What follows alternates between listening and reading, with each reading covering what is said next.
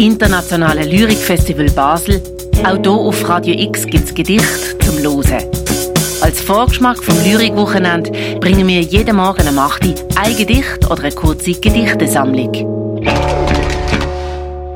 Heute mit der Anna Ospelt, gelesen von der Noemi Keller.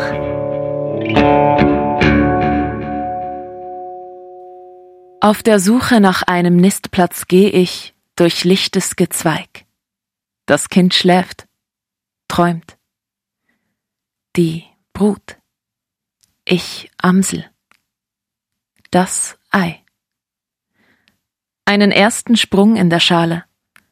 Eier dort gelbe Blumen im Haar. Diktiert mir das Kind, wann ich schreiben kann. Stille Zwischenzeiten. Die fuchsfarbene Katze zieht den Kinderwagen. Ich bade das Kind im See. Kaulquappen umschwimmen es, raspeln an seinen Zehen. Das Kind lacht. Auf der Suche nach Schreibstoff will ich immerzu stillen, dazu einschlafen und träumen, in anderen Ländern aufwachen. Ich bringe dem Kind Fremdsprachen bei. Es zeigt mir, wie man gurt.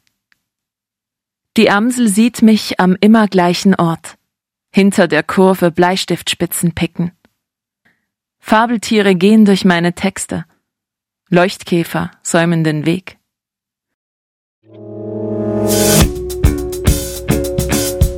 Das ist das Gedicht von der Anna Osbild, gelesen von der Noemi Keller. Noch bis zum 24. Januar gibt es jeweils am 8. Uhr morgen ein Gedicht von Schreibenden, die am Internationalen Lyrikfestival Basel mitwirken.